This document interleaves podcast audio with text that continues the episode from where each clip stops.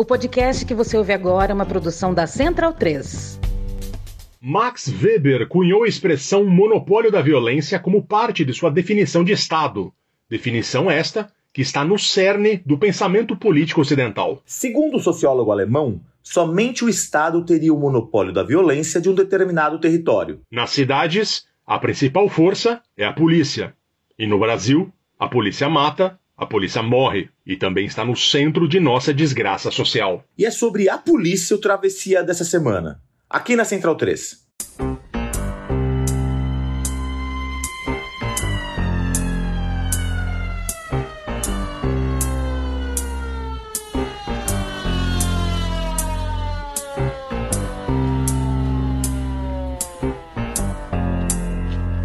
Acorda, amor. Eu tive um pesadelo agora. Sonhei que tinha gente lá fora, batendo no portão. Que aflição era dura. Numa muito escura viatura. Minha nossa santa criatura. Chame, chame, chame, chame, chame ladrão, chame ladrão. Acorda, amor. Não é mais pesadelo nada. Tem gente já no vão de escada, fazendo confusão são os homens. E eu aqui parado de pijama. Eu não gosto de passar vexame. Chame, chame, chame, chame, lá, chame ladrão, chame ladrão. Se eu demorar uns meses, convém às vezes você sofrer. Mas depois de um ano eu não vindo Põe a roupa de domingo e pode me esquecer. Acorda, amor, que o bicho é brabo e não sossega. Se você corre, o bicho pega. Se fica, não sei não. Atenção, não demora. Dia desse chega a sua hora. Não discuta à toa, não reclame, clame, chame lá, clame lá, chame, chame o ladrão, chame o ladrão, chame o ladrão.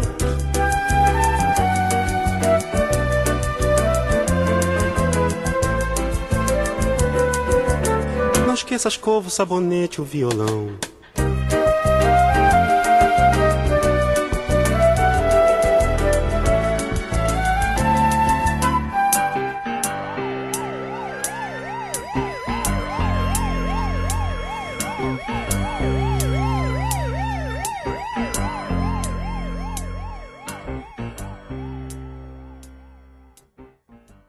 Ao som de Acorda Amor, um clássico de Chico Buarque, ou melhor, de Julinho de Adelaide, tem início um travessia policialesco, um travessia violento. Hoje, hoje o programa está violento aqui. Hoje, o programa, hoje a gente está baixando o cacetete aqui na música brasileira. A gente vai fazer um arco aqui que vai começar com MPB, vai mudar para uma fase mais black e vai terminar com rock pauleira. Bom dia, boa noite, boa tarde, comissário Caio Quero. Fernando Vives, um programa violento, mas um programa violento legitimado pelo Estado, né? Um programa com, do monopólio da violência com a citação de Max Weber que você fez aqui no, no início do programa, muito importante. E, pô, um programa de um tema que, que é central, né, na música brasileira, nas artes brasileiras, de modo geral, nas artes visto algumas vezes como bastante negativo. A gente até estava comentando que não existem tantas músicas positivas sobre a polícia, talvez porque não tem muitos policiais que se arriscaram nas artes da MP MPB, tirando o Candeia, como você bem lembrou no programa passado. Muitos dos artistas, eles vêm dessa herança de quem estava do lado de baixo, que acaba sendo vítima de violência policial. Nem todo policial é escroto, nem todo policial é violento, mas a gente sabe que existe um problema com a polícia no Brasil. É uma coisa que vem de, de muito tempo e que a polícia está envolvida nos problemas sociais que a gente tem. Eu até usei no começo aí, pra, do, do começo do programa para falar a definição do, do Luiz Antônio Simas, que ele disse: a polícia no Brasil não é, não é que a polícia é vilã, a polícia, ela é uma máquina feita para matar e morrer, e a polícia mata e morre. Então, o policial ali, ele também tá numa engrenagem problemática. Muitas vezes ele mora na vila lá, etc., que, que ele vive todos esses problemas. Então, um problema muito complexo. E, historicamente, especialmente no começo do século XX, por exemplo, os sambistas, né, muitos dos artistas, hoje em dia você tem também ainda o funk, teve o hip hop, ainda tem o hip hop, sempre como alvo da polícia, porque eles fazem parte de uma camada social que sofre muito na mão da polícia. Então isso explica um pouco a coisa, né? Lembrando que o Travessia está em todos os principais agregadores de podcast. Você pode seguir a gente no Instagram, seguir a gente no Facebook, procura lá Travessia Podcast, ou nos nossos Twitters, enquanto ainda existe Twitter, arroba caioquero, arroba fdvives. O Travessia é gravado em duas localidades diferentes, nos estúdios Guarda Juju, em Pinheiros, em São Paulo, que é a casa de Caio Quero. Lembra do Guarda Juju? Eu não lembro, Fernando Luiz. Quem é o Guarda Juju? Você não tem cultura, você não assistia a Praça é Nossa. Nossa senhora, agora tu tá me vendo uma leve lembrança de algo desse não, tipo. Não, não, não, não tem cultura. Não assistiu SBT, o Caio Quero era uma criança que frequentava vernissagens apenas. Infelizmente não lembra do Guarda Juju, que era um ícone da infância que assistia A Praça é Nossa. E e eu falo de Sydney, Austrália, onde eu moro, nos estúdios Max Rokatansky. Lembra que é o Max Rokatansky? É o personagem do Mad Max, que era policial. Um clássico do cinema australiano. E tem abraço hoje um abraço para Joana Arari, que morava em Canberra, que acabou de se mudar para Edimburgo, ou seja, ela gosta muito de frio pelo visto. Ela que, que mandou uma mensagem para mim aqui falando que ela gosta muito do Travessia e ela falou que é o podcast favorito dela, o que eu duvido, mas enfim, eu, eu, eu lido muito mal com elogio, viu, Joana? Mas eu queria dizer que eu gostei muito do seu comentário, agradeço demais. Um grande abraço para você e obrigado por nos ouvir. Agora uma audiência escocesa aqui no Travessia. Espero que o Travessia seja um bom companheiro para matar a saudade das coisas boas do Brasil. Eu vou mandar um abraço também, Fernando Vives. Vou mandar um abraço pro doutor João Brunhara, meu médico, que começou a escutar o Travessia e mandou uma mensagem muito bacana. Abraço, doutor João. E começamos com Chico Buarque de Holanda, Acorda Amor, na voz de Francisco Buarque de Holanda, né? uma canção de um certo compositor desconhecido que, segundo Chico, era conhecido das páginas policiais e de repente passou a frequentar as páginas de cultura por suas músicas. O nome dele era Julinho de Adelaide, compositor que deu uma única entrevista em sua vida para o então jornalista Mário Prata. E uma entrevista toda misteriosa, ele não quis nem tirar foto. Bom, acontece que Julinho de Adelaide era um pseudônimo do próprio Chico Buarque. Isso porque em 1974, fase aguda da ditadura, o Chico vinha de uma experiência frustrada no teatro com a peça Calabar, o elogio à traição. Eu adoro o nome dessa peça, né? Você tem aquele seu amigo que fez uma traição de besteira assim com você, né, no, no bar pra te encher o saco, e você olha para ele e fala, seu Calabar. Eu sempre quis usar essa expressão, nunca usei. Mas enfim, Calabar, o elogio à traição, contava a história real do português Domingos Fernandes Calabar, um contrabandista e senhor de engenho da capitania de Pernambuco, na região onde hoje fica Alagoas. Né? A capitania de Pernambuco era enorme, né? ocupava boa parte do Nordeste. Eu repito aqui o que contei sobre isso no programa 84, o programa sobre o próprio Chico Buarque. A história de Calabar retrata a invasão dos holandeses no Nordeste para montar aqui suas colônias. Calabar conhecia todos os atalhos da região e seu grupo foi fundamental para os portugueses apertarem os adversários adversários que deixaram Olinda. Sem que ninguém saiba exatamente o porquê, provavelmente por dinheiro, o Calabar passou a lutar ao lado dos neerlandeses, que passaram a ter vantagens nos conflitos da região. Alguns anos depois, os portugueses conseguiram se infiltrar e expulsaram os batavos do Brasil, e Calabar foi executado e considerado traidor da pátria. O interesse de Chico e de seu amigo Rui Guerra, o moçambicano Rui Guerra, com a peça, era fazer uma alegoria ao guerrilheiro Carlos Lamarca, que era militar e desertou para tentar derrubar a ditadura, e depois foi morto. Havia censura naquela época, o texto inicial foi aprovado pela ditadura, mas havia censura final e os censores esperaram até o dia da estreia da peça para dar um não. E foi um prejuízo enorme, a peça não saiu evidentemente, depois de tanto tempo de ensaio e toda, toda a estrutura, e não só deram não, como o disco do Chico, que se chamaria Calabar, teve que virar Chico Canta e foi severamente talhado pelos censores. Então, em 74, Chico lança um disco supostamente só com composições de amigos. Cantou Tom Jubim, Paulinho da Viola, Caetano Veloso, Gilberto Gil, Vinícius de Moraes e um tal Julinho de Adelaide, autor de Acorda Amor. Sabendo que os censores estavam de marcação cerrada, inventou esse pseudônimo e a música, que falava evidentemente sobre a ditadura, passou despercebida pelos censores, o que provavelmente não ocorreria se fosse assinada pelo próprio Chico. Acorda Amor começa com um barulho de carro de polícia e a mulher diz que teve um sonho, né? Acorda, amor, eu tive um pesadelo agora. Sonhei que tinha gente lá fora batendo no portão. Que aflição! Era dura numa muito escura viatura. A dura era a ditadura, claro, e a escura viatura era o doicode, a polícia política do regime. Minha Nossa Santa Criatura, e aí o bordão que eu não sei se existia antes da música, mas é bem famoso e depois da música ficou muito famoso, que é chame, chame lá o ladrão, chame o ladrão. Ou seja, se a polícia bate para te levar, não dá para ligar para a polícia. Então, liga pro ladrão. Só que não era sonho, era de verdade a treta. Os homens estavam aí na escada, e aí tem um momento tenro da música, né? Que o cara que está indo pro camburão, né? Ele olha pra parceira e fala: Olha, se eu demorar uns meses, convém às vezes você sofrer. Mas depois de um ano não vindo, põe a roupa de domingo e pode me esquecer. Uma obra-prima, mais uma de Chico Buarque, né? Toda vez que eu lembro que uns malucos bêbados prensaram Chico Buarque na calçada no Leblon por conta das opiniões políticas dele, eu lembro do que foi Chico Buarque contra a ditadura, né? Enfim, Caio Quero, agora a gente vai de gênio para gênio, vamos ouvir Sérgio Sampaio.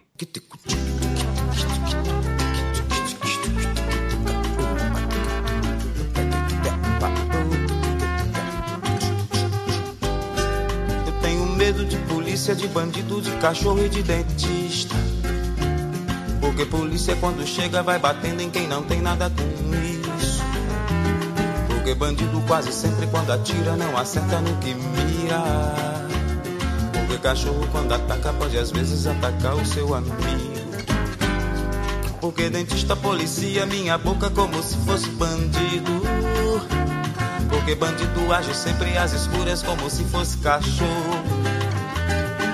Cachorro não distingue o inimigo como se fosse polícia.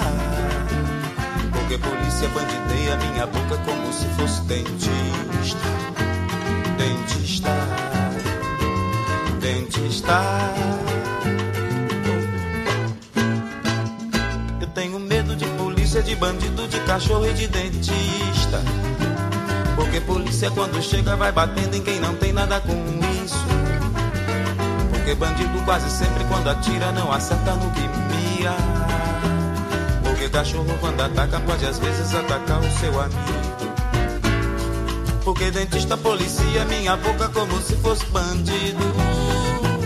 Porque bandido age sempre às escuras como se fosse cachorro. Porque cachorro não distingue o inimigo como se fosse polícia. Polícia bandideia minha boca como se fosse dentista. Dentista. Dentista. Eu tenho medo. Eu tenho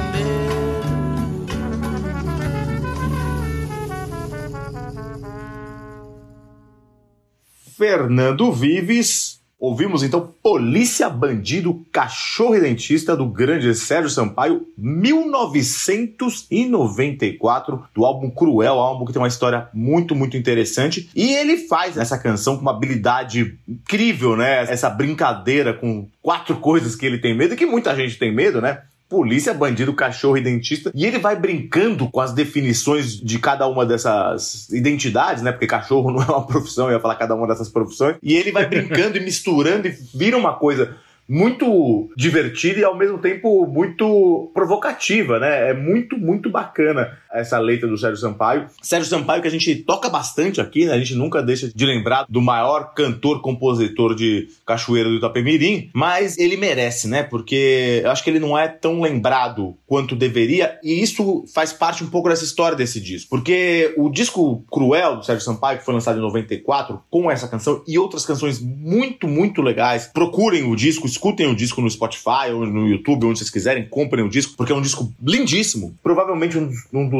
grandes discos do Sérgio Sampaio, ele tem uma história bem interessante. Porque a gente já falou do Sérgio Sampaio um pouco, ele teve o auge dele no Eu Quero Botar Meu Bloco na Rua, nos anos 70, ele estourou, chegou a vender bastante. Já depois o, o Tem Que Acontecer, o segundo disco, ele já não vendeu tanto e ele entrou naquela coisa de cantor maldito, né? Embora tivesse no nível dos, do, dos melhores da MPB e circulasse, né? Era muito amigo do Raul Seixas e tal, ele acabou não entrando naquele no jet set da música brasileira. E aí, em 82, ele lançou um álbum, Sinceramente, que vendeu pouquíssimo, vendeu 4 mil cópias, a carreira dele entrou no declínio, pelo menos um declínio de popularidade. E ele estava já bem afetado pelas crises de pancreatite que ele tinha, que eram muito sérias. Ele era alcoólatra, ele consumia muito álcool. E aí, no começo dos anos 90, ele conseguiu parar de beber, então já melhorou um pouco a saúde dele. Já no comecinho dos anos 90, em 93, ele resolveu tentar lançar um novo disco, né? Falou, ah, ele tinha umas 10 composições e ele resolveu tentar lançar um disco. Tava difícil porque ele tava meio por baixo. E aí o Xangai, o cantor, o compositor baiano Xangai, que é curioso que não tem quase nada a ver com o Sérgio Sampaio, a música dele, né? Pois é. Ele falou, pô, tem um lugar, um, um lugar chamado Estúdio Livre em Salvador, e você pode gravar lá com os caras. E aí ele foi lá e gravou, gravou a demo com as 10 músicas e foi em busca de gravadora. E foi assim, foi sendo rejeitado por todo mundo. Até que outra pessoa de quem a gente já falou, o Luiz Calanca, do selo Baratos e Afins, ele falou: pô, então vem gravar aqui. E aí o Calanca e o Baratos e Afins resolveram lançar o disco do, do Sérgio Sampaio no final de 93, 94. E aí então ele tinha aquela demo, o disco estava para ser finalizado. E aí, o pior aconteceu, né? O Sérgio Sampaio acabou falecendo em decorrência dos vários problemas de saúde que ele tinha é, em 15 de maio de 1994. Ele só tinha 47 anos, era, era jovem pra caramba, né? E aí o disco ficou meio solto lá, né? Não, não ia ser lançado. O que aconteceu depois foi muito legal também. Já no, na década de 2000, o Zé Cabaleiro, que é um grande fã do Sérgio Sampaio, ele recebeu da ex-esposa do Sérgio Sampaio as gravações do disco. E aí ele começa a trabalhar na recuperação do áudio com Sérgio Natureza, amigo do Sérgio Sampaio, com o Charles Gavan, que é um cara importante também, que além de, vamos falar dele daqui a pouco, mas ele além de ser um cara importantíssimo nos titãs da música brasileira, é um cara que tá, faz um trabalho muito legal de divulgação dos grandes, das grandes obras da música brasileira, dos grandes discos, e também de produção né, de música. Então o Charles Gavan e o Rodrigo Moreira, que é o, o biógrafo do Sérgio Sampaio, resolveram retomar esse trabalho que estava inacabado do Sérgio Sampaio. Foram pôr mais instrumentos, finalizar, é, recuperar os áudios, acabar a produção. E aí esse disco foi lançado em em 2006. O disco que chama Cruel é um disco super legal e ajudou um pouco a uma retomada do Sérgio Sampaio que eu diria que ainda não está completa, né? Que Sérgio Sampaio ainda tem que ser muito mais recuperado do que o é atualmente, Fernando Vives. Eu tô numa fase muito Sérgio Sampaio, Caio Quero. Eu tô, tô ouvindo quase todo dia, assim. Eu tô, tô, pirando muito. De tempos em tempos eu tenho minha fase Sérgio Sampaio, que eu não paro de ouvir o Sérgio Sampaio. E é impressionante a qualidade poética dele, né? Ele é um poeta, né? não só um músico. Ele fazia coisas incríveis na música, mas a capacidade literária dele é um troço realmente muito acima da média. É um cara realmente que eu prezo demais e que eu acho que, que merecia estar tá melhor posicionado na, na cultura brasileira em relação à popularidade, pelo menos, né? Enfim, agora a gente vai ouvir Germano Matias, Malandro de Araque.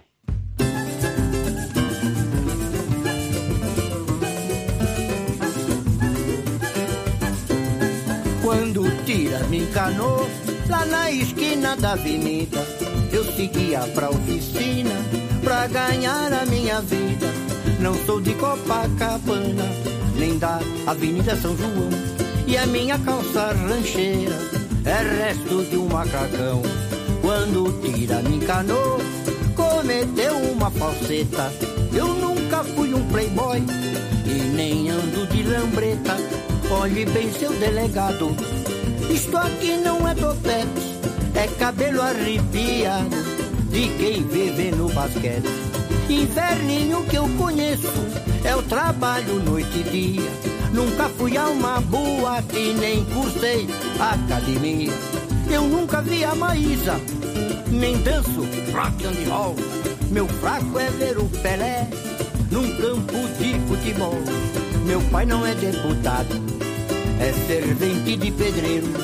Minha mãe não joga pife, lava roupa o dia inteiro. Em casa quem não trabalha é o pobre pai do meu pai porque perdeu uma perna na guerra do Paraguai. Muito breve ele vai. Quando tira encanou, cometeu uma falseta. Eu nunca fui um playboy e nem ando de lambreta. Olhe bem, seu delegado, isto aqui não é topete, é cabelo arrepiado de quem vive no basquete. Inferninho que eu conheço é o trabalho noite e dia Nunca fui a uma boate nem cursei academia. Eu nunca vi a Maísa, nem danço rock and roll. Meu saco é ver o Pelé num campo de futebol. Meu pai não é deputado, é servente de pedreiro. Minha mãe não joga pife, lava roupa o dia inteiro. Em casa quem não trabalha é o pobre pai do meu pai, porque perdeu uma perna na guerra do Paraguai. Muito breve ele vai, vai, e muito breve ele vai, vai, vai, vai, e muito breve ele vai, vai, vai, vai, vai, vai, vai, muito breve ele vai. Vai, vai, mas muito breve ele vai, é muito breve ele vai, é muito breve ele vai, vai, vai.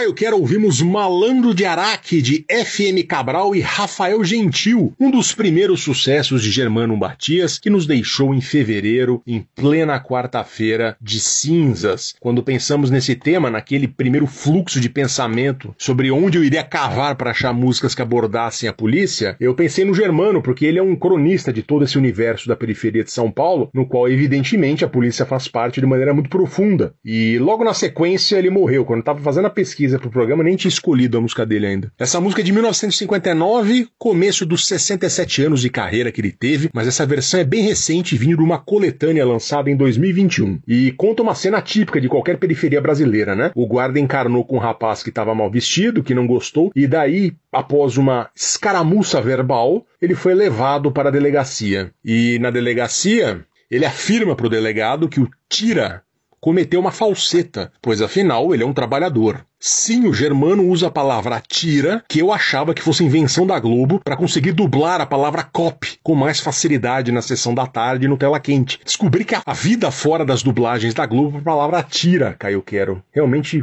aprendi uma coisa hoje. E bem, o personagem do samba tem que convencer o delegado de que é um trabalhador, e aqui ele, na sua sustentação ao delegado, rapidamente passa pelo mundo de 1959. Diz ele, eu nunca vi a Maísa, que era uma estrela na época, nem danço rock and roll. Esse rock and roll é o rock and roll do Bill Valley the, the Comets, né, que é ainda aquela coisa o rock around the clock, era uma coisa bem, não era pré-Beatles isso. Meu fraco é ver o Pelé, que já era o rei do futebol naquela época, embora fosse um garoto ainda, num campo de futebol. Meu pai não é deputado, é servente de pedreiro. Minha mãe não joga pife. Você sabe o que é pife, Caio Quero? Eu não sei o que é pife. Eu também não sabia, tive que pesquisar. Pife é um jogo de cartas. E lavar roupa o dia inteiro em casa, quem não trabalha é o pobre pai do meu pai, porque perdeu uma perna na Guerra do Paraguai. Muito em breve ele vai, vai. Um samba típico do germano, famoso por batucar em tampa de latinha de graxa de sapato, que ele diz ter aprendido com uns engraxates da Praça da Sé quando ele era jovem. Viveu 88 anos o Germano Matias e recebeu boas homenagens ainda em vida, o que é importante e nem sempre comum na arte brasileira.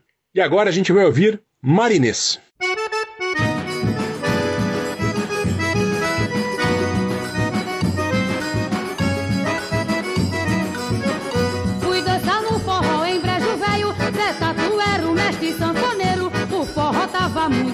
Animado, muita dama e muito cavalheiro. Todo mundo cantava e dançava, e a gente de longe já ouvia. Uma voz bem no meio perguntava, e o resto do povo respondia: Se a polícia chega, quer que nós faz? Se mete o pau e ninguém vai. Se a polícia chega, quer que nós faz? Se mete o pau e ninguém vai. Se a polícia chega, quer que nós faz? Se mete o pau e ninguém Se vai. a polícia chega, quer que nós faz? Se mete o pau e ninguém vai. Já era madrugada, apareceu no sereno um soldado e ouviu Pra chamar o delegado ele correu batalhão reuniu A polícia já se aproximava, o conquista lá dentro olhou Mas de muita soldado que chegava, foi aí que a cantiga mudou Se a polícia chega, quer que nós faz? Se o café for pouco, se vai Se a mais. polícia chega, quer que nós faz? Se o café for pouco, se Se mais. a polícia chega, quer que nós faz? Se o café for pouco, se Se mais. a polícia chega, quer que nós faz?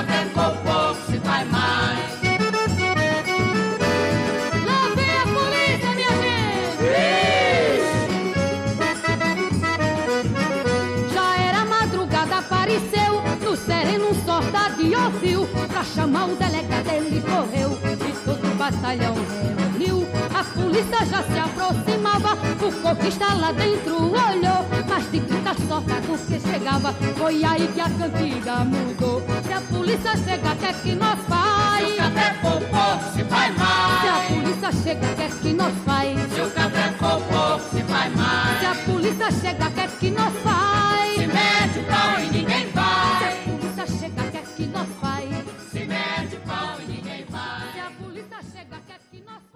Fernando Vives. Ouvimos então Marinês, a canção Se a Polícia Chegar, Marinês, que é a rainha de- do chachado, conhecida como a rainha do chachado, nesse álbum de 1966, o álbum Marinês e Sua Gente. Fernando Vives, essa, essa música aí, ela é bonitinha, um forrozinho gostoso, né, um chachado gostoso, composta pelo Onildo Almeida, que é um caruaruense pernambucano, né, que compôs um monte de forrós bastante famosos, ele tá vivo ainda, nasceu em, em 1928, mas tá vivaço ainda. A música conta essa história, né, o pessoal tá fazendo a festa lá, tá naquele forró lá no meio da noite, e aí o pessoal fica preocupado com a chegada da polícia, como todo mundo que tá fazendo uma festa um tanto barulhenta, né? e aí, o, qual que é a primeira reação que eles falam? Bom, se a polícia chegar, a gente dá no pé, né? Mas aí depois eles têm outra ideia. A polícia chega, o que, que eles falam? Vamos fazer com que eles participem da festa. Serve café e bolo pra eles e pronto. e aí faz esse forrozinho gostoso, todo mundo faz essa festa muito bacana da Marinês. Marinês tem uma história interessante. A Marinês que ela é nascida em Pernambuco, em 1935, na cidade de São Vicente Ferrer. Mas ela, logo pequenininha, mudou com o pai e com a mãe para Campina Grande, capital do forró, capital do São João lá na Paraíba. Teve primeiro contato com o forró e principalmente com o Luiz Gonzaga. As músicas do Luiz Gonzaga, do Gonzagão, já tocavam nos alto-falantes da cidade. E aí ela começou a participar, ainda pequenininha, de uns concursos, vamos dizer assim, que chamavam retretas de rua, uma espécie de show de calores ao ar livre, o pessoal fazia na rua e as pessoas iam cantar as coisas dela e ela ficou já meio famosa nessas, nessas retretas aí de rua como cantora e aí já foi chamada para participar de concurso de rádio e ela inclusive competiu uma vez com o Genival Lacerda e ganhou do Genival Lacerda, os dois eram crianças ainda e aí com 14 anos ela se casou com um sanfoneiro, o Abdias que era o sanfoneiro dela e ela formou uma dupla que depois virou um trio com um zabumbeiro de música nordestina lá. E aí, o que aconteceu? Aconteceu o que, o que para um grupo como esse seria o estrelato. Eles passaram a atuar como tropa de choque, digamos assim, patrulha de choque, é o que chamavam na época, do Gonzagão. Então, quando o Gonzagão ia tocar numa cidade no Nordeste, eles iam antes e faziam uns shows para divulgar o show do Gonzagão que ia ter. E aí foi que a Marinês conheceu o Gonzagão, né? Teve maior contato com o Gonzagão. E aí o Gonzagão meio que ensinou essa coisa do chachado para ela, que virou a marca dela. A Marinês ficou famosa nos anos 50 e nos anos 60, mas principalmente nos anos 50, quando o baião e o chachado eram parte da cultura pop brasileira, né? A gente, eu sempre falo isso porque a gente pensa que isso é música regional, mas não é. Isso era uma música pop nos anos 50. Era, era a música que o pessoal dançava. Era a música dos jovens. Ela virou a rainha do chachado. Ela virou, ficou bastante conhecida. E aí fez uma carreira bastante longa e em 66 gravou esse disco que a gente ouviu agora, uma carreira que foi até os anos 80 aí, muito respeitada e muito sempre lembrada, Marinês Rainha do Chachado, ela que morreu em 2007, Fernando Vives. A gente já tocou algumas vezes a Marinesa aqui, inclusive em parceria com o próprio Luiz Gonzaga. É uma cantora muito, muito bacana de se ouvir. E agora, a gente falando em Gonzaga, a gente vai ouvir o Gonzaguinha.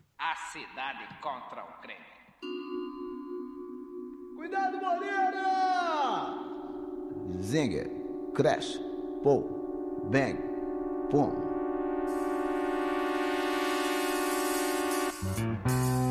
Onda de violência se abate sobre as cidades. Todo mundo rouba, todo mundo. Ninguém sabe mais quem é ladrão ou quem é polícia. Cada vez pior o dia a dia.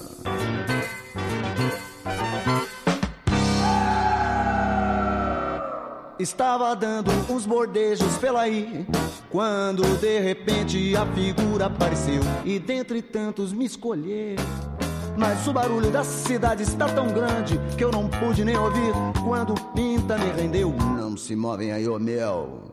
Mas que pinóia, eu o rei da paranoia, que não largo a minha boia mesmo quando estou a pé. Como é que eu dou esse azarão? Eu faço parte desse medo coletivo. Já não sei nem se confio na polícia ou no ladrão. A barra não tá mole, não. O ladrão já tem que andar com plaqueta de identificação. A dita anda dura mesmo com abertura. O cara disse fica quieto, vai tirando toda a roupa de conforme o que está no meu direito. E eu só via um defeito. A que eu vestia estava toda esburacada, remendada, esfarrapada, bem puída no maltrato. Vou tentar fazer um trato. Pensei depressa onde estava aquela quina que sobrou do meu trocado que hoje chamam de salário. Trabalhador, tu é otário. E foi aí que eu notei que o pivete tremia muito mais que eu que tava pela bola sete. Olhei melhor pro salafrário. Notei que a arma que o fulano segurava era meio que chegada a um cheiro de sabão. Na rapidez meti a mão. O 38 se partiu em mil pedaços e o coitado do palhaço ficou meio sem ação. Aproveitei a confusão. Mandei que ele desvestisse a roupinha, tá mais limpa do que a minha, inclusive eu a santinha. Não esquece a sunguinha. Ele chorava de bobeira, me mostrando a carteira que continha a exploração do seu patrão. Me livra dessa, meu irmão, que eu não tive opção. A galinha comeu pipoca em cima da minha solução. Tacaram tudo no meu lado, já não sei o que é feijão. Mas acontece, meu amigo, que eu também tô a neném. A concorrência oficial não tá deixando pra ninguém.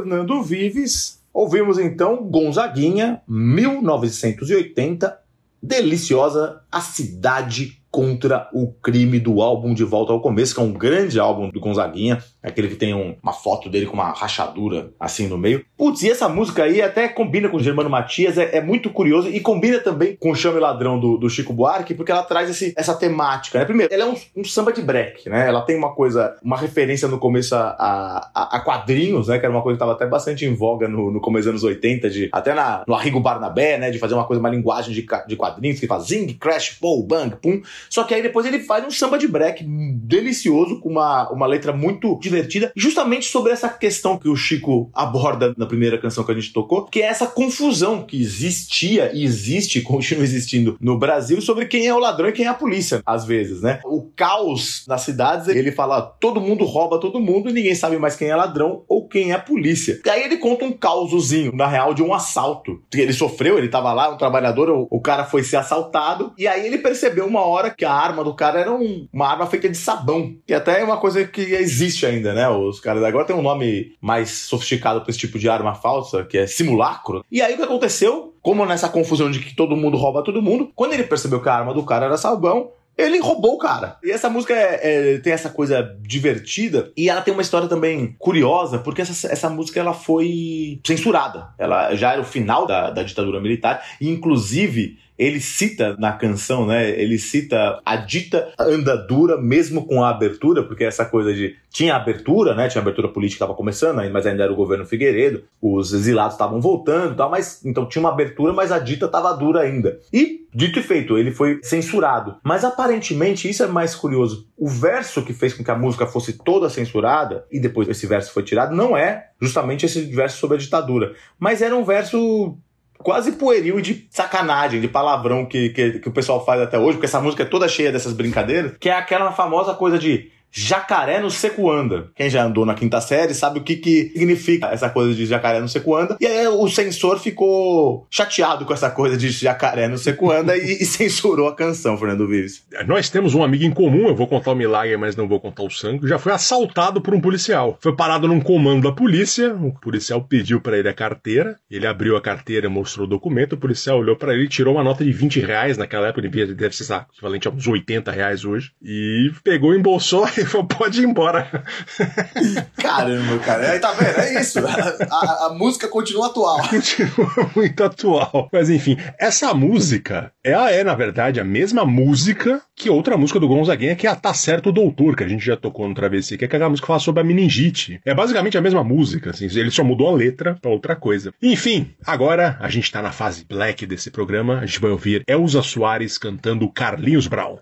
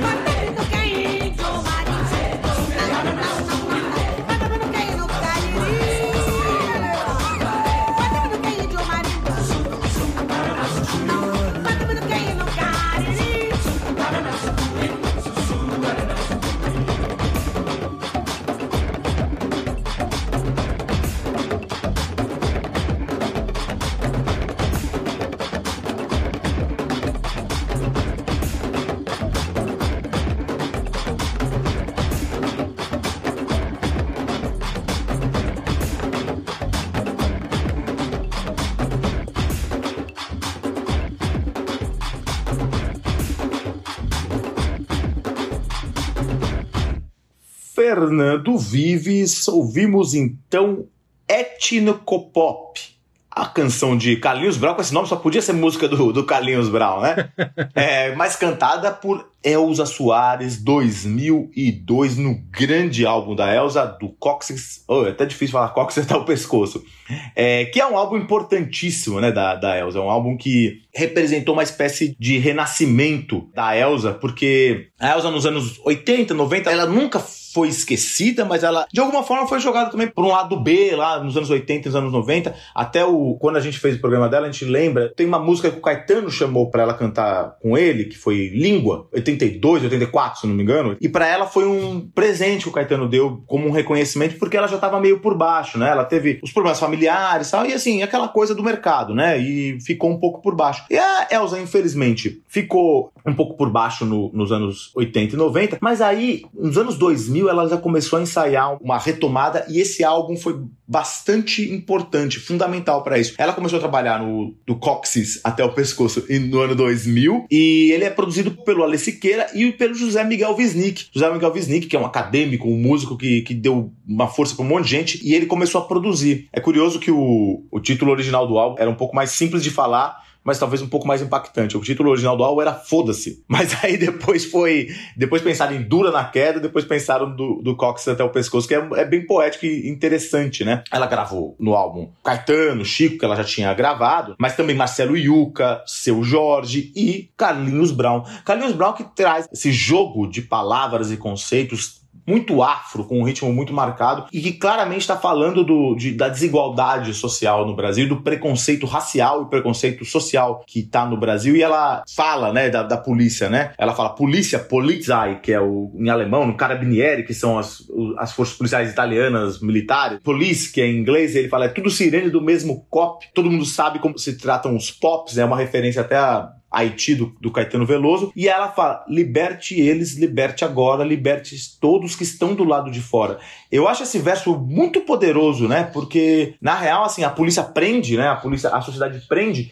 mas a sociedade prende por muitas vezes colocando do lado de fora, né? Colocando às margens, colocando fora dos contextos decisórios, contextos de, de, de inclusão, contexto de recursos financeiros, recursos culturais. Então essa música fala, liberte aqueles que estão do lado de fora, que é curioso, parece que quem tá do lado de fora tá livre, mas não. Por vezes quem tá do lado de fora é quem tá preso, né, Fernando Luiz? Eu acho essa música bem, bem bonita, bem interessante, de um excelente momento da Elza Soares. Muito interessante é isso. Ela procurava se reinventar e, e ela conseguiu achar esses produtores como Visnik, como várias outras pessoas, que olharam para ela e falavam, gente, é, é Elza Soares, ela é um patrimônio da nossa música, a gente tem que uh, fazer com que ela uh, uh, volte para o cenário. E eu acho que ninguém se reinventou na música brasileira de maneira tão profunda quanto ela, que era uma cantora de sambas clássicos, antigos, etc. E ela, quando ela morreu, nonagenária, lançando disco, falando de temas muito atuais, com músicas muito profundas, né? Ela é uma que morreu por cima, uma que dá, dá gosto de dizer como que ela conseguiu dar a volta por cima e com toda a história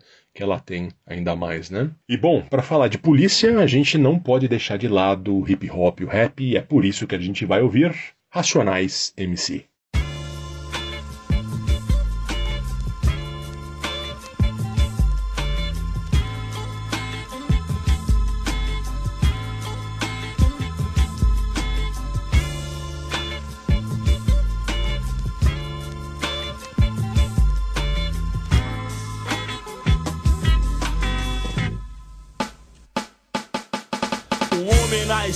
Recomeça a sua vida, sua finalidade, a sua liberdade. Que foi perdida, subtraída e quer provar a si mesmo que realmente mudou, que se recuperou e quer viver em paz, não olhar para trás, dizer ao crime nunca mais, pois sua infância não foi um mar de rosas, não. Na FEBEM, lembranças dolorosas então. Sim, ganhar dinheiro, ficar rico enfim. Muitos morreram sim, sonhando alto assim. Me digam quem é feliz, quem não se desespera, vendo nascer seu filho no berço da miséria.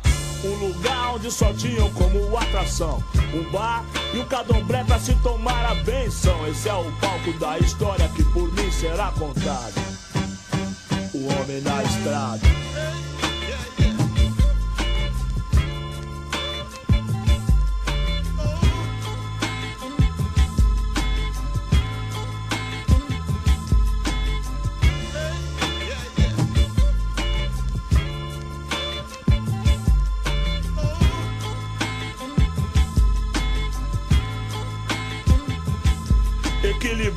Barranco incômodo, mal acabado e sujo. Porém, seu único lar, seu bem e seu refúgio. Um cheiro horrível de esgoto no quintal.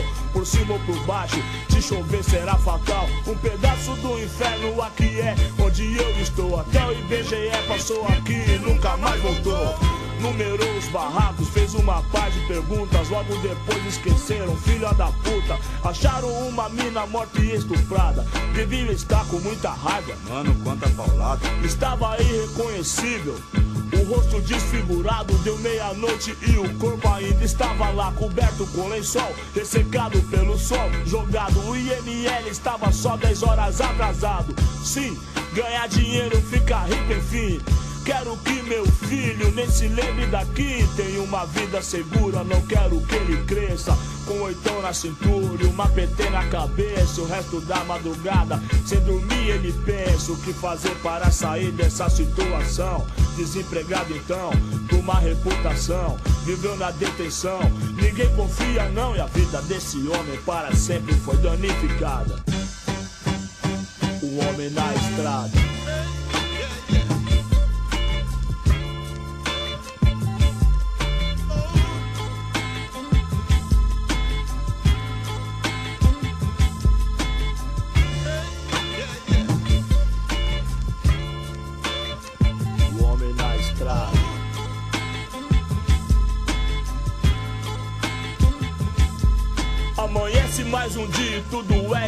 Exatamente igual. Calor insuportável, 28 graus, faltou água, já é rotina. Monotonia, não tem prazo pra voltar. Já fazem cinco dias, são 10 horas. A rua está agitada, uma ambulância foi chamada com extrema urgência. Loucura, violência, exagerado. Estourou a própria mãe, estava embriagado. Mas bem antes da ressaca ele foi julgado. Arrastado pela rua, pobre do elemento. O inevitável lixamento, imaginem só. Ele ficou bem feio, não tiveram dó. Os ricos fazem campanha contra as drogas. E falam sobre o poder destrutivo dela. Por outro lado, promovem e ganham muito dinheiro com o álcool que é vendido na favela. Empapuçado ele sai, vai dar um rolê. Não acredita no que vê, não daquela maneira. Crianças, gatos, cachorros disputam palmo a palmo. Seu café da manhã na lateral da feira. Molecada sem futuro eu já consigo ver. Só vão na escola pra comer apenas nada mais. Como é que vão aprender sem incentivo de alguém? Sem orgulho, sem respeito, sem saúde, sem paz. O mano meu tava ganhando um dinheiro. Tinha comprado um carro, até Rolex tinha. Foi fuzilado a queima-roupa num colégio. Abastecendo a playboyzada de farinha. Ficou famoso, virou notícia, rendeu dinheiro aos jornais, cartaz à polícia. 20 anos de idade e alcançou os primeiros lugares. Superstar do Notícias Populares. Uma semana depois chegou o craque. Gente rica por trás, diretoria. Aqui periferia, miséria de sobra. Um salário por dia garante a mão de obra. A clientela tem grana e compra bem. Tudo em casa. Costa quente de sócio. A playboyzada muito louca até os ossos. Vender droga por aqui, grande negócio. Sim, ganhar dinheiro, ficar rico enfim. Quero um futuro melhor, não quero morrer assim. No necrotério qualquer, um indigente sem nome, sem nada um homem na estrada.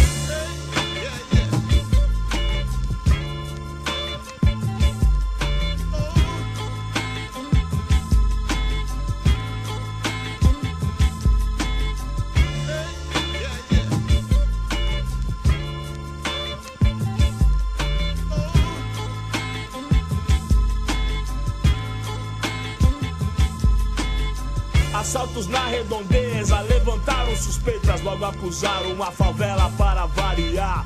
E o boato que corre é que esse homem está com seu nome lá na lista dos suspeitos, pregada na parede do bar. A noite chega e o clima estranho no ar. Ele sem desconfiar de nada vai dormir tranquilamente. Mas na calada caguetar os seus antecedentes. Como se fosse uma doença incurável no seu braço. A tatuagem deve ser uma passagem 5-7 na lei. Do seu lado não tem mais ninguém. A justiça criminal é implacável. Tiram sua liberdade, família e moral. Mesmo longe do sistema carcerário te chamarão pra sempre de ex-presidiário. Não confio na polícia, raça do caralho. Se eles me acham baleado na calçada, chutam minha cara e cospem em mim. É, eu sangraria até a morte, já era um abraço. Por isso a minha segurança eu mesmo faço. É madrugada, parece estar tudo normal. Mas esse homem desperta, pressentindo o mal. Muito cachorro latindo, ele acorda ouvindo. Barulho de carro e passos no quintal. A vizinhança está calada e insegura. Premeditando um final que já conhecem bem. Na madrugada da favela não existem leis. Talvez a lei do silêncio, a lei do cão, talvez vão invadir o seu barraco e a polícia. Vieram pra arregaçar, cheios de ódio e malícia. Filhos da puta, comedores de carniça. Já deram minha sentença e eu nem tava na treta. Não são poucos e já vieram muito loucos. Matar na crocodilagem, não vão perder viagem. 15 caras lá fora, diversos calibres e eu apenas com uma 13 tiros automática. Sou eu mesmo e eu, meu Deus e meu orixá. No primeiro barulho eu vou atirar. Se eles me pegam, meu filho fica sem ninguém. O que eles querem? Mais um pretinho na FEBEM sim, ganhar dinheiro, ficar rico, enfim. A gente sonha a vida inteira e só acorda no fim. E a verdade foi outra, não dá mais tempo pra nada.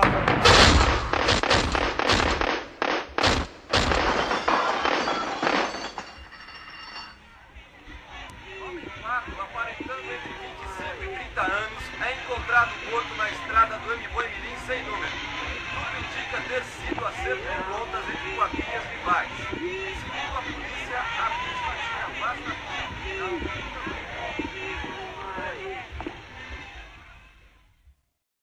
Pesada essa música, Caio Quero. Racionais MCs, O Homem na Estrada, um clássico absoluto do hip hop brasileiro, do álbum Raio X Brasil de 1900 e 93. E mostra basicamente um homem que saiu da cadeia depois de cumprir a sua pena. Ele sonha em ter uma vida honesta, até em ficar rico, mas aí a vida na favela é complicadíssima. Tem uma treta pesada entre polícia e bandido, e a polícia simplesmente mata o cara porque o considera culpado graças aos antecedentes criminais dele. E tudo termina com uma nota de jornal, né? A música faz, faz esse jogo, assim, do, das coisas que acontecem na sociedade e fala: o homem mulato aparentando entre 25 e 30 anos é encontrado morto na estrada do Mirim, sem número, tudo indica ter sido acerto de contas entre quadrilhas rivais. Segundo a polícia, a vítima tinha vasta ficha criminal. Ou seja, o cara que cumpriu a pena, mas não terminou de cumprir a pena e morreu porque foi criminoso um dia, né? Pesado, mas o Racionais é isso, pesado e necessário. Foi uma ponte importantíssima na nossa geração, que foi adolescente ali na classe média do Brasil dos anos 90 e que não tinha ideia de como era a vida para valer de quem é condenado à pobreza na, nas periferias, né? Então, no meu mundo ali foi uma ponte muito importante. Se bem que eu lembro também de muita gente que adorava, mas não entendia nada das letras, era mais uma curtição da estética de mal, assim, os Racionais aparentavam. Mas isso vai acontecer em tudo, né? Enfim, agora outro clássico, agora do rock, a gente vai entrar na fase rock do programa, antes de terminar. Titãs, Polícia, 1986.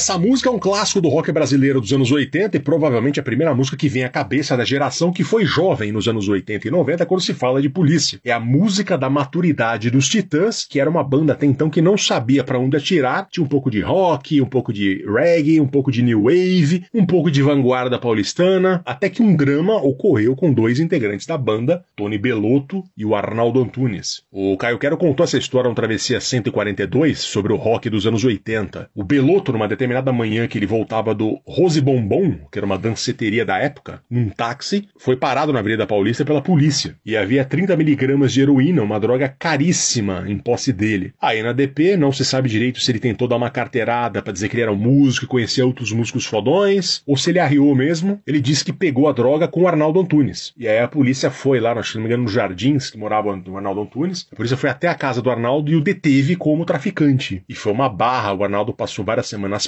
uma crise enorme na banda, e eles meio que foram jogados para escanteio no universo musical daquela época. E foi a partir desse momento de crise que surgiu Cabeça Dinossauro, que é um disco de revolta, de rock pesado, de protesto. E o Beluto foi o compositor de Polícia que mostra a indignação dele com algo que hoje se discute cada vez mais, que é a guerra às drogas. A cada ano de guerra às drogas é mais um ano de derrota de quem luta contra elas. E essa música foi um sucesso de público e crítica, deu uma cara de rock aos Titãs, né? Até mais que isso, é um rock muito específico que os Titãs faziam com uma certa vanguarda, uma sofisticação intelectual. O Cabeça Dinossauro vendeu bem mais que os álbuns anteriores juntos e colocou a banda no looping das grandes coisas que surgiram na música brasileira daquela década. E agora, para continuar no rock ainda mais pesado, Garotos Podres.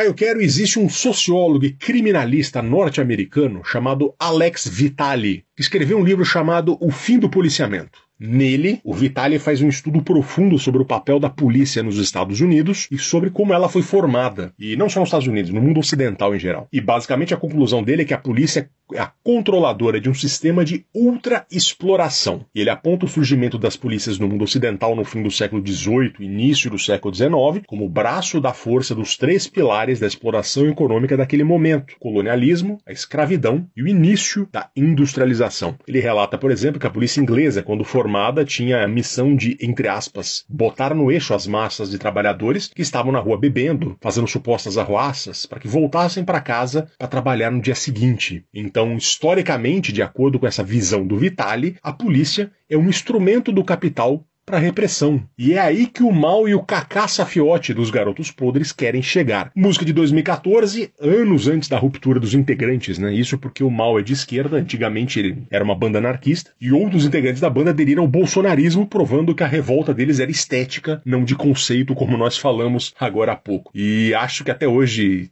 estão nessa discussão, mal segue o legado dos Garotos Podres com sua banda própria agora. Mas é uma música rapidinha, super adrenalínica, vamos dizer assim, que fala da repressão policial como instrumento de capital, ele fica gritando lá. Então tem tudo a ver com isso. Não sei se foi baseado na obra do Vitali, até acho que o Vitali fez essa obra depois, mas é uma visão também histórica né, no marxismo na esquerda, essa visão da polícia, né? Garotos Podres, não é a primeira vez deles aqui, e a gente vai falar agora, para encerrar a travessia, de mercenárias, Caio Quero. Fernando Vives é isso. A gente vai acabar também com punk rock, mais punk rock na voz de mulheres. É um programa que tá com bastante mulheres aqui. A gente vai ouvir Mercenárias, Polícia, 1986. Um dos grandes sucessos das Mercenárias, um dos grandes sucessos dessa banda paulista. As Mercenárias são bem interessantes porque elas estão nessa, nessa pegada punk pós-punk né, dos anos 80 no Brasil, mas principalmente em São Paulo. Os Titãs estão na mesma época, né? Os Titãs, os Garotos Podres, os Inocentes, Ratos de Porão, tava todo mundo bebendo das mesmas coisas e formaram essa cena de rock em São Paulo, que não é a cena de rock. Tirando os Titãs, não é a cena de rock que estourou, que, era, que virou um rock mais pop, né? Os Titãs com Cabeça de Dinossauro fizeram uma coisa bem pesada.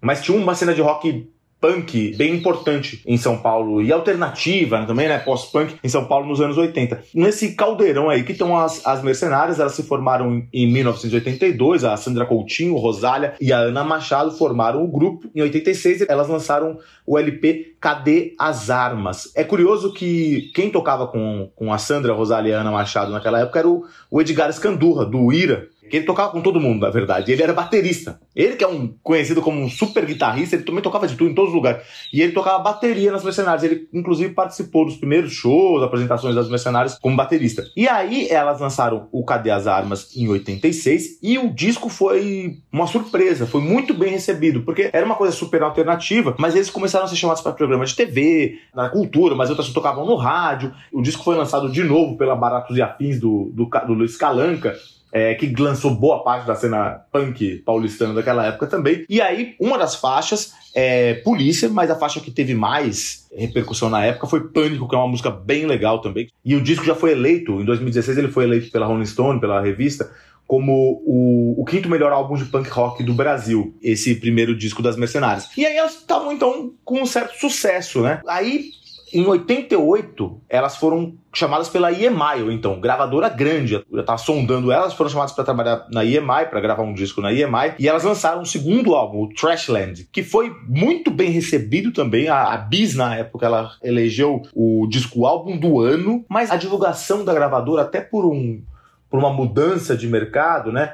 É, a, a, divulgação não foi tão bem feita, a gravadora perdeu um pouco o interesse em divulgar o álbum, porque realmente aquela era do rock brasileiro, principalmente do punk, já estava acabando, tanto que os Titãs saíram dessa era mais punk, então a divulgação não foi tão boa, então o álbum meio que fracassou. Embora tenha sido um, um sucesso de crítica, ele não foi um álbum que vendeu muito. E aí isso deu problema, elas acabaram sendo demitidas, dispensadas da EMI, sem muita explicação, e aí meio que o grupo se desfez naquela época. E a Sandra Coutinho, ela resolveu ir morar em Berlim. Ela se mudou para Berlim e ficou um tempão em Berlim. Ela voltou é, se eu não me engano, no começo dos anos 2000 para o Brasil, depois de bastante tempo, ela ficou quase mais de uma década lá é, é, morando na Alemanha, e aí ela retomou as mercenárias com outra formação, e elas estão por aí ainda, fazendo shows, gravando discos, com a liderança da, da Sandra, mas elas foram bastante importantes aí na cena punk brasileira, Fernando Vives. E é para terminar quebrando tudo, né? Começou com sambinha tranquila agora. Agora quem tá, tá ouvindo até o final o travessia aqui com as mercenárias vai quebrar tudo que tá em volta aqui. Espero que vocês sejam muito felizes até a próxima edição do Travessia. Caio Quero, obrigado pela parceria. Obrigado. Até a próxima, senhores. Até.